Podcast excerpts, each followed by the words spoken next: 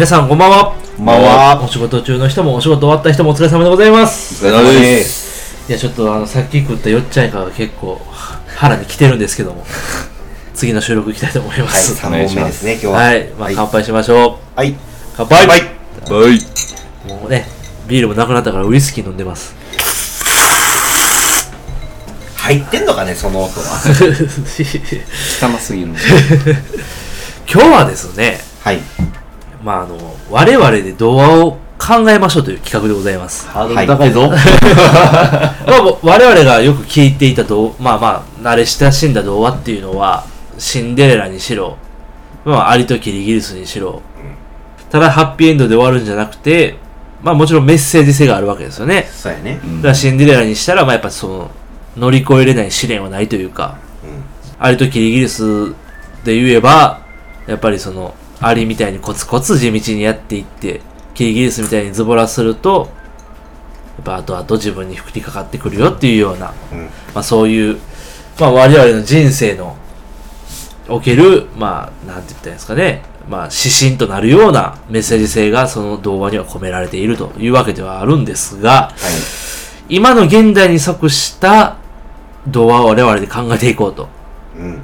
まずは今の子供たちに伝えたいことを模索して、えー議論して、決定した後、えー今日この場で童話を完成させるというのが、今日の企画でございます。はいほぼ大喜利みたいな。大喜利みたいになっちゃいますけども、今、この世の中の状況で、どんな童話作るのがベストなんでしょうね。今の子か。まあ当たり前やけど、いじめはしないとかじゃない？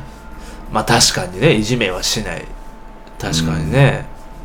でも、いじめはしないっていう話は、振り返れば、浦島太郎はそれに結論付けれるよね。あれで結局もなんか結局おじいちゃんになって終わってるから。まあそうやわな。まあでも、あれはよく、よくじゃないの？玉手箱開けるか開けへんかが。でもあの壁助けるっていうのは味噌じゃなんじゃないの？そうか。にしては、竜宮城行って玉手箱開けておじいさんになるってこう、なんか、ああ。やるせない。打足よね。なんか。なんで玉手箱開けんアホじゃん。まあなあ、今でも、ほんまそれこそでも、まあよく、現代っ子やなとかで揶揄される、いつの時代もそうやんか。うん。それこそあの、何？ローマの、何？落書きで、あの、最近の若者はっていうのはもう、昔から言われてると。ああ、あるみたいやね。うんだからまあ、いつでも言われることなんやろうけど、まあでも、今の子供たちっていうか、今の若い子たちうん。そうやったらもう、あれちゃう？なんか、多様性を認めましょうみたいな。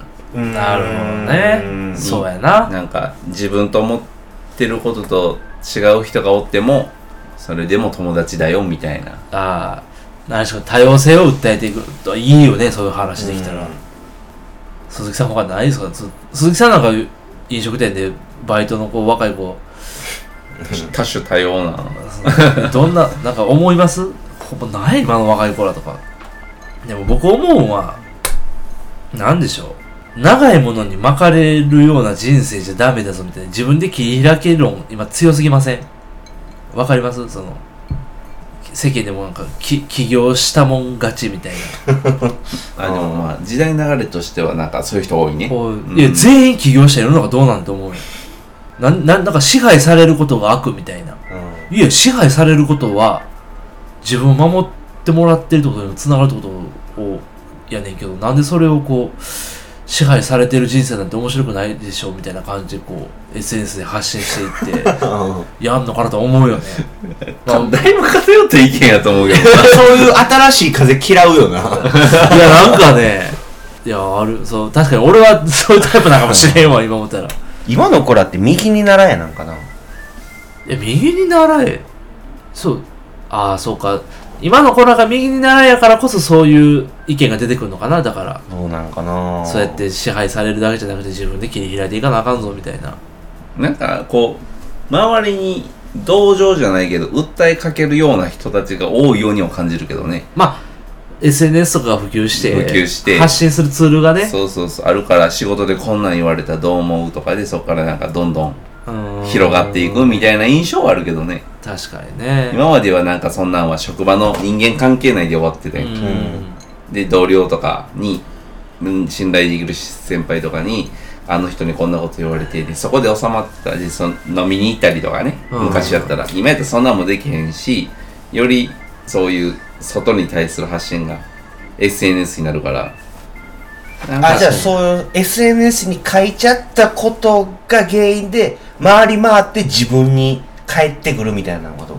あ、いいんちゃう？その、あ俺それこそ一時なんか友達に飲んだ時に言っててんけど、いや、いろんな今、まあもちろん国ってこういろいろ消費税増税したりとか、まあやたらこう、酒、タバコ増税して、なんとか税収を上げようとすると。いやもうそれやったら、SNS 税取れよと。SNS 一回行使するたびに税金取られるみたいにしたら、あの誹謗中傷減るやんけみたいな。もうあの税金取られてでもいいから発信したいっていうようなやつのやつが発信されるようになったら意味のある発信が増えるんじゃないかみたいなことを酒飲んだ時によう言ってたんやけど、どんな話しながら飲んでんの？SNS 税ね。だから、でもそんなんいいかもしれない、そうやって。誹謗中傷かなじゃ誹謗中傷。うーん。そうやな、誹謗中傷を、テーマとしてはうん。そうかな、あ、うん。いじめとかにもつながるやん、そう結局匿名やからって、そうそうそうそうそう。好き放題してても結局見てる人は見てるというか、まあ、自分に返ってくるよみたいな話を考えようか、今からじゃ なかなか難しいな、あ。か、釜揚げ童話。うん、かますも童話。かますも童話ね。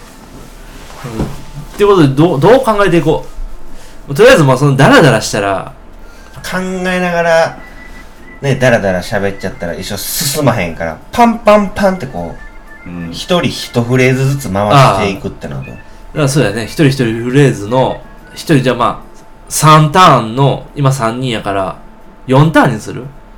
の4ターンやな12フレーズでうん。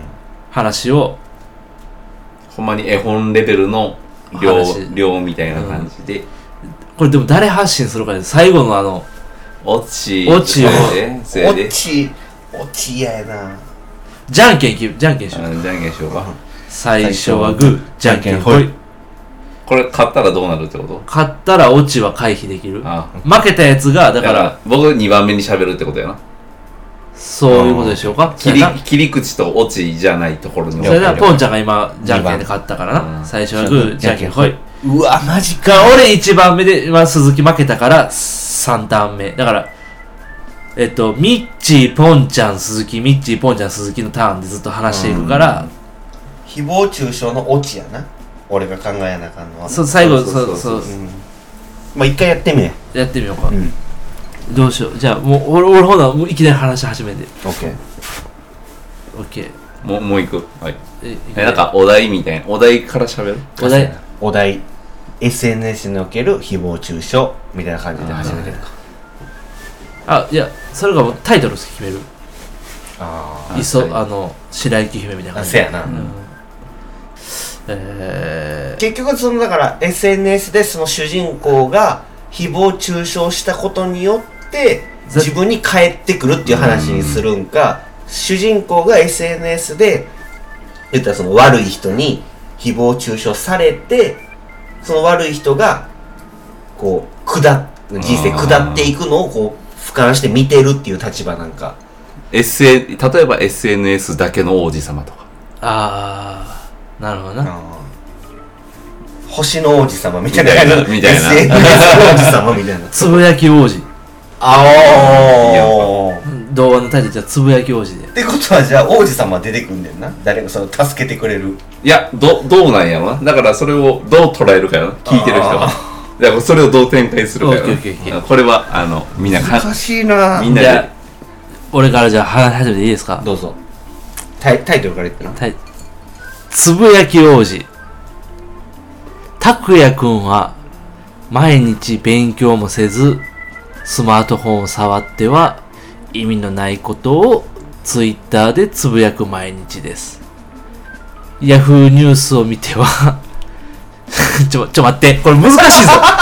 じゃあじゃあもうちょっとスパンスパン言っていいんじゃな、そうや、もうあかんわ、これ。俺構えすぎやな、これ。うんうんオッケー、もう、もっとテンポよくいくわ。オッケー。つぶやき王子。拓也くんは、勉強もせずに毎日スマートフォンを触っては何か意味のないことをつぶやいてダラダラと毎日を過ごしています。はあ、またこんなニュースかよ。こいつは、またこればっかりで、炎上騒ぎしてるな。こういうやつには、悪いこと言って、炎上させてやろう。と、拓也くんはいつものようにつぶやいていました。おい、クソ女お前みたいな顔、どこにでもいるんだよ、このブサイクと、達也くんは、拓也くんなあ、ごめんなさい。と、拓也くんはツイートをしました。そうすると拓也くんはいつものように底知れぬ快感をか感じるようになります。そう、拓也くんはこうやって誹謗中傷のコメントをするのが何よりの快感なのです。その快感を味わうのもつかの間。ある日、拓也くんのスマートフォンがピロンと一件メッセージが来ました。拓也くんは、恐る恐るスマートフォンを開け、メッセージを確認してみました。すると、そこには、法律事務所からの DM でした。そこには、拓也くん、あなたはいついつ、いついつのこの書き込みが法に触れています。これは何々何々罪で訴えられて、あなたはこの法に抵触します。そして、その下には、その詳細のツイートがいっぱい書いていました。しかし、ツイートした覚えのないようなツイートもそこには含まれているのです。なんと、どう考えてもまだ世間に出たこともないようなアイドルの誹謗中傷までも拓也くんはしているのです。ああ、童話っぽい。なんか謎な展開に来ちゃったね。これに対して、拓也くんは、ものすごく怒りを感じました。そのメールを見るや否や、早速 SNS を開き、法律事務所からこんな風にメッセージが来ました。ここには僕のしたこともないことまで書かれてます。これって正しいんですか？拓也くんは世間に自分の正義を訴えました。すると、拓也くんのツイートには、数々のリプライがつきました。そのリプライの中には、黙れ小僧。嘘つくな。嘘をつ。くさくさくさ。そのような誹謗中傷ばかりのツイートが寄せられました。それを見た拓也くんは、即座にツイッターのアカウントを消そうとしました。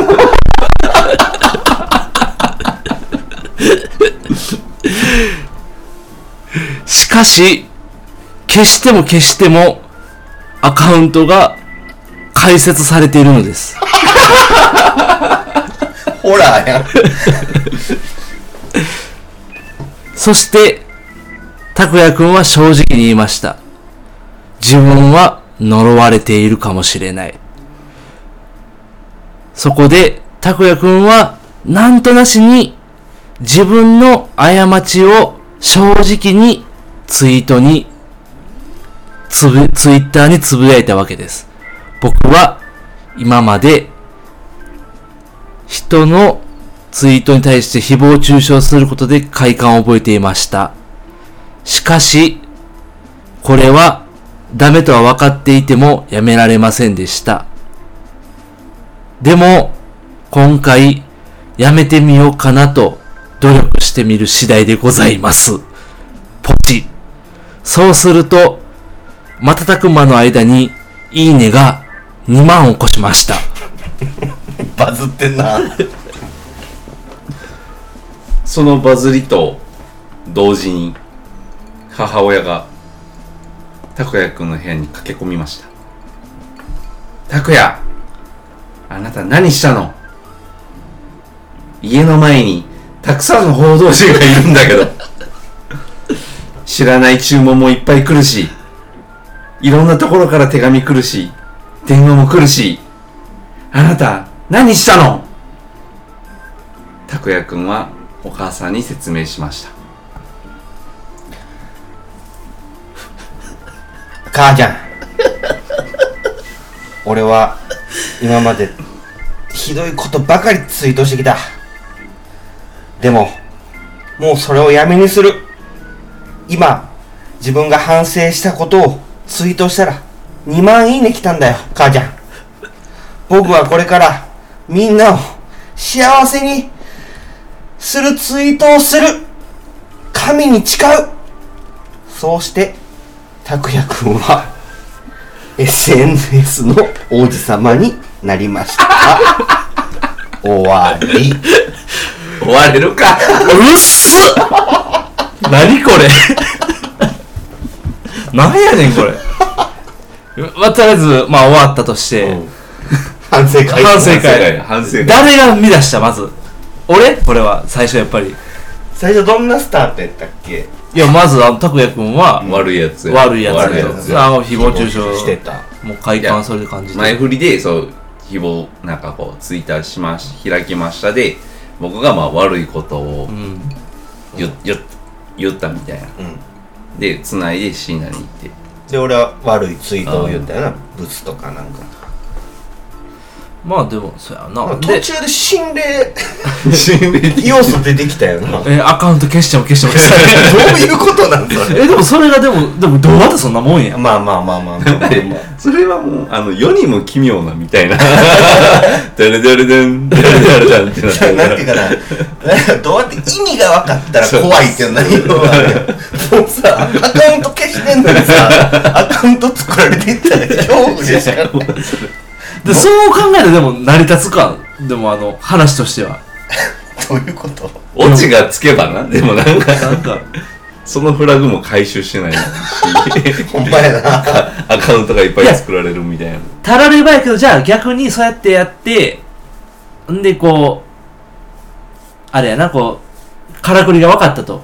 こんなことしてるからこういうもう怖いことが起こんねや。だからもういいことばっかり。それこそいい例えばこうあ心温まるようなツイートにいいねばっかりしててリツイートしていって、やっていってもうすごいこうもうどんどんどんどんもうい1年2年かけてこう拓也君は誹謗中傷じゃなくてすごい温まるツイートに対してもういいねリツイートしまくっていってでもある日またいきなり誹謗中傷がパンってきてそれでストーリー終わるみたいな。あこれあかん世にも奇妙すぎる。奇妙すぎるなじゃあだからあそもそものみんなのつぶやき王子の認識の仕方よね。あほんまやな。どういうのイメージしてたんそうそうそう。つぶやき王子、ん。つぶやき王子どはう王子になんの？そんなさ、誹謗中傷しまくってるやつ。まあよくを言えば誹謗中傷しまくってるけどつぶやき王子が仲介してお姫様連れて拓也君と結婚させるみたいな。難しいわ。めっちゃ童話やな僕僕の中ではもうつぶやきツイ SNS だけで王子様になってるっていう。裸の王様みたいな感じ。なるほどな。つぶやきの中では王子様になれるけどうん。みんな言うこと聞いてくれるけど。あじゃあ逆にだからつぶやき王子それも裸の王様からちょっとこう影響を受けた感じだけどつぶやき王子様はそのつぶやいてつぶやいて本当にこういいねもらってリツもういっぱいこうリプライリプライとかもらってもういよいよ SNS の中ではこう俺はもうマジで慕われると思ってその自信を持って世の中行くけど挨拶一つできへん礼儀一つ知らんでああでもねそうそういう意味そういう感じが一番いいかもしれないそうやな。でそういうふうに僕は最初思ってたんやけど、もう導入からもう 悪いこと言うぞみたいな感じだったから。なんででもそう思ってんやったらいきなり報道陣出してくるいやもういやもうここいやおかしいやんか。なんかそんな今まで。いもう家特定されてるってやばないやそんだけ誹謗中傷されてたやつがくさくさとか言われてるやつが、いい、なんかそんな正直な話だけで、2万いいねいくとか、しかもさそこはおかしいって。しかも鈴木スラスラ、あの、誹謗中傷コメント出てきすぎだ。いろんな種類。あんなんなんお前やってるやろ、お前絶や対。てやって や、でもそういう話やったらいいかもな。こう、の方が SNS でこううんめっちゃ自分はこう、頂点立ってると思って、いざ実社会出たらう、ん全くで、うんただ SNS だけやから自分は輝いてたってことをまざまざと知らされて、そっから地道に、あの、働いていくっていう。働かんでもいいんじゃないかな。まあだから言うたら SNS の中では今日もうだいぶキャーキャーキャーキャー言われてるけど蓋開けてみたら無職の何もしてない人の相談とかもいっぱい来ていっぱい乗ってこうした方がいいよって言うけど。本人はもう全然お母さんとかにも「おいばば」とか言ったりとかそうやな。っていうのが、うん、なんか知らんけど、同じような気持ちで、つい、いろんな相談もツイリップに返信するつもりでやってるけど、どうも人は、なんか納得してくれないみたいな。なんかこう、うさんくさく感じられてしまう。そこに、つぶやき王子は苦しむのでしたみたいな感じでもいいかもな、そうやって。なんていうの？ネットの世界だけじゃなくて、やっぱり人は人、対面やからこそ、得れる信頼があるっていうことうん。を訴えていくみたいな話やったらいいってことよな。そうやな。次じゃあさ俺ら結構宗教好きやん。宗教の話題。拓也くんが拓也くん。と宗教っていうタイトルで拓也くんがこうカルト宗教に巻き込まれていくけどそこをうまいこと出してしやこうなんていうかなもうこうもう自殺しようかって悩んでる拓也くんもう叩かれすぎて。それをカルト教団が目つけてで拓也くんがもうあっちに染まっちゃいそうやけど抜け出して拓也くんは立派に成長するっていうオッケー、話。オッケー。うんうんあまあ大筋はそういう話でいいうんっていうことやねこれも4ターン、3ターン、4ターンか。4四四ターン四ターンでいいんじゃないとりあえず順番は今まで通り。今までじゃんけんするもう一回もう一回。最初はグー、じゃんけんほい。えっと、鈴木が最後な。あ俺かよ最初はグー、じゃんけんほい。ほんなら、また一発これ一発目？はいうんえーっタイトルとどうする？タイトル。えっと、えでこれ待ってめっちゃざっくり言うとカルト集団にやっつけるってこと？こうだからこう拓也くんはもう自殺しようと思って、もうもうツイッターで叩かれすぎて。あ 続き。そう続き。続き。続編。続編。でそこに目をつけたカルト宗教が つき込んで。つけ込んで。うん。で、まあ、金むしり取ろとか。そううむし。り取ろううん。とで拓也くんはちょっと染まってきちゃうんです。はははオッケーオッケー。でも何かきっかけがあって抜け出してこのままじゃダメだっていう。そう。オッケーそで幸せな道を見つける最後幸せになったらいいんやね。そう。オッケー言うでうん。拓也くんは、あタイトル。タイトル。タイトル。続編で喋りすぎや。タイトル何にしよう？つ、つぶやき競争。いやいやもうふざけすぎあてる拓也とつぶやき教とかでいいんじゃん。あいいやんかいいハリー・ポッターとなんちゃらみたいな。もつぶやきつぶやき今日は全然、いやだからそれつぶやいてあ。なんかいろんなことあった拓也君につぶやき教がアプローチかけに来たっていう新しい宗教がかけに来たっていう。SNS を通じてやってきたみたいな感じやな、うんつぶやき今日は。で拓也君はもう自殺一歩手前ぐらいのメンタルになってるからつじゃあ、たこやくんとつぶやきはねうん。たこやくんとつぶやき今日。SNS で様々な誹謗中傷を繰り広げ、それに対して誹謗中傷を浴びていたたこやくんは、生きる自信がなくなり、死ぬことばっかりを考えるようになりました。しかし、ある時、一つの DM が入りました。あなたの人生疲れていませんか？信じるものがあれば必ず救われます。そういったメッセージを拓也くんは目にしました。拓也くんは日々積み重なる拓也くんに対しての誹謗中傷に疲れたお前はもう生きる意味がないさっさと SNS やめちまえそんな中で救いの手を差し伸べるように。あなたの人生が幸せですか？一緒に幸せを見つけましょう。その一文になんとはなしに惹かれ URL をクリックしました。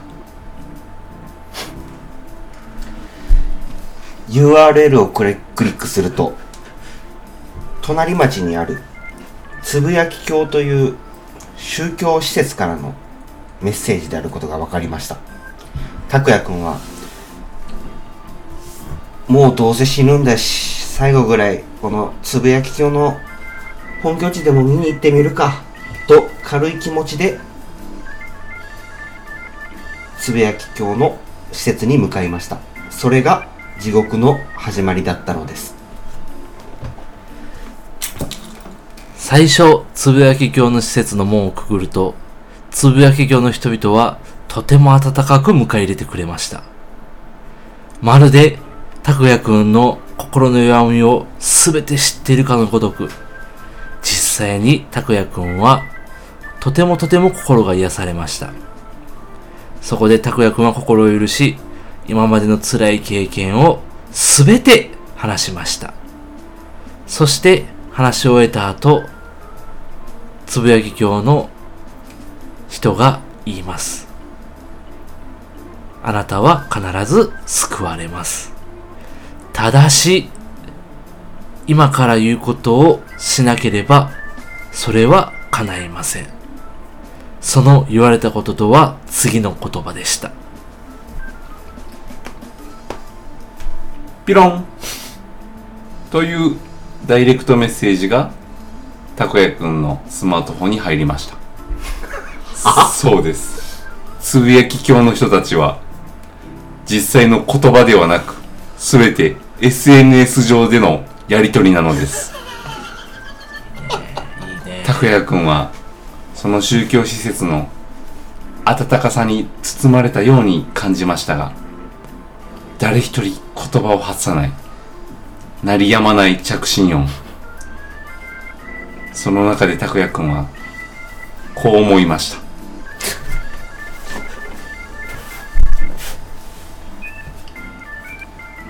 喋りたい。声を出したい。言葉を発したい。でもつぶやき教はそれを許しませんでした。言葉を発するのは禁忌に触れることなのです。伝達はすべてツイート DMLINE 言葉なんて必要ない。それがつぶやき教の心情だったのです。これに嫌気がさし拓也くんはつぶやき教の施設から脱出することを考えました。しかしツイッターのパスワードを握られているのです。このままでは帰れません。そこで拓也くんはツイッターのアカウントを消すことにしました。しかし、何度消しても、また新たにアカウントが作られているのです。しかも、拓也アットマークつぶやき今日最高というように、アカウント名がことごとくどっぷりハマっていくのです。そこで、拓也くんは思わず、なんてことだと叫びました。すると、すかさずそこに飛んできた、さっき、さっきああったつぶやき教の人が言います。なんてことだ。あなたは6文字の言葉を発しました。60万円紙にお供えしなさい。そう言って、神への寄進を請求してくるのです。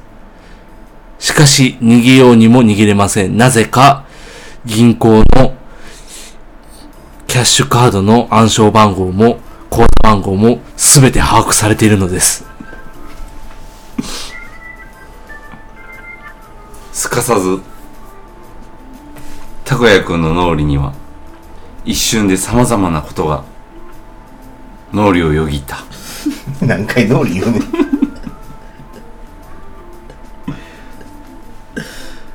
俺は生きてる意味があるのかお金を払うことで宗教に貢献することなのか。つぶやき教ってなんだ。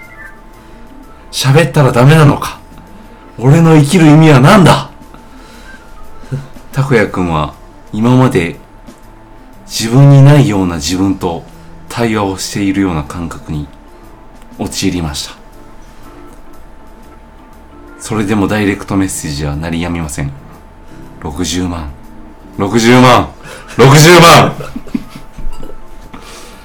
拓也くんは、それに対して、強い思いで、こう言いました。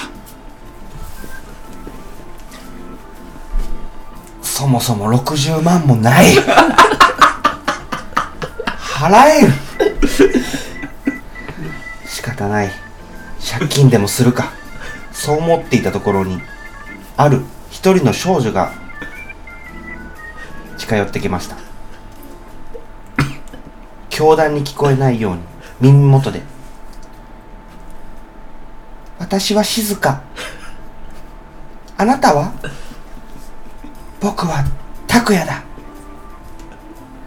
静香ちゃんと久しぶりの会話をしました。その会話で分かったのは静香ちゃんはつぶやき教の2世だったのです。静香ちゃんはこのつぶやき教をやめたいと思ってずっと逃げる機会を伺っていたのです。そこに現れたのが拓也くんでした。拓也くん私この宗教施設から逃げたいの。私を連れ出して拓也くん。それに対して拓也くんはこう言いました。僕も抜け出せれるならば抜け出したい。しかし、ここの教団の力が強すぎる。周りの者は全員取り憑かれたように言葉を発せず、ひたすらスマートフォンにつぶやきを打ち込んでは自分の胸の内をさらけ出している。しかし、拓也くんは気づくのです。旗から見ると、陰気臭いような雰囲気だけども、そのつぶやきを発している者全員が、目は死んでいない。そうです。みんな、つぶやき教の教えを信じているからこそ、目は生きているのです。そこで拓也くんは、ひょっとすると、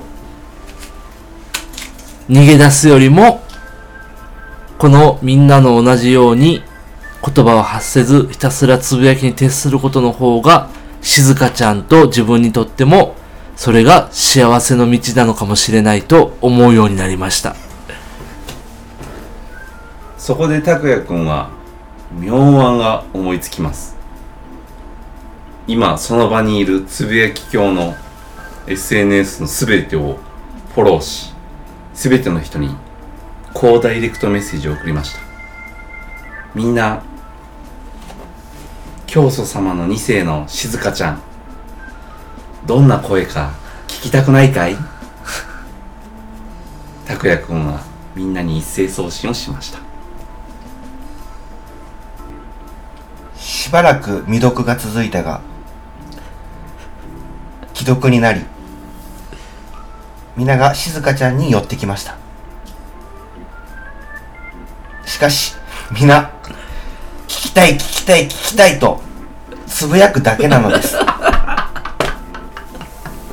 拓也くんはそれに苛立ち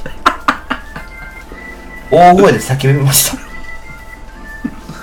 バカ野郎聞きたいんじゃないのか静香ちゃんの声を。の魂の叫びが施設内に響き渡りました。